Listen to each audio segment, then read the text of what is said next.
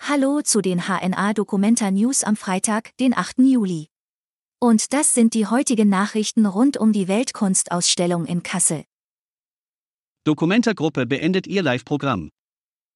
Die an der Documenta 15 teilnehmende Gruppe Party Office aus Indien hat ihr gesamtes Live-Veranstaltungsprogramm eingestellt. Es hätte am Standort Werner-Hilpert-Straße 22 stattfinden sollen. Die Absage geschah aus Protest, aber vor allem aus Angst um ihre Mitglieder. Sie sollen in den vergangenen Wochen in Kassel vielfach queerfeindlichen Aggressionen ausgesetzt gewesen sein. Ein Mitglied der Gruppe erhebt Vorwürfe gegenüber der Dokumentarleitung, nichts für den Schutz der queeren Teilnehmenden zu unternehmen. Bundestag lehnt Unionsantrag zur Dokumenta ab. Die Dokumenta-Antisemitismusdebatte war am Donnerstagabend Thema im Deutschen Bundestag. Der hitzig diskutierte Antrag der Unionsfraktion wurde abgelehnt.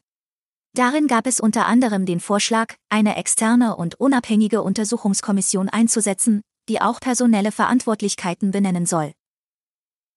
Geselle verteidigt seine Abwesenheit im Kulturausschuss.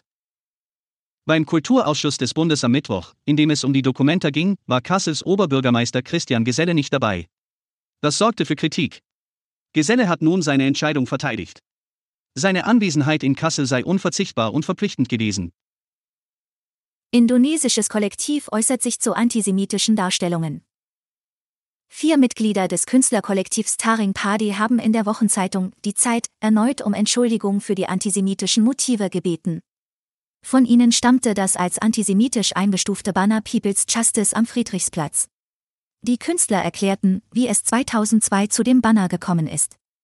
Die Gruppe habe die Unterstützung westlicher Demokratien beim Aufstieg der indonesischen Militärdiktatur darstellen wollen. Die Gruppe gestand, dabei einen Fehler begangen zu haben. Anstatt den israelischen Sicherheitsapparat zu zeigen, malten sie eine Figur, die an eine Karikatur der Nazis erinnert. Medan-Wochenende beginnt am heutigen Freitag. Ein Festival anlässlich der Dokumenta soll Menschen wieder zusammenbringen. Los geht es Freitag, Samstag und Sonntag jeweils um 16 Uhr auf der Karlswiese. Auf zwei Bühnen spielen täglich sechs Bands aus der ganzen Welt sowie heimische Acts. Der Eintritt ist frei. Bis nächsten Montag.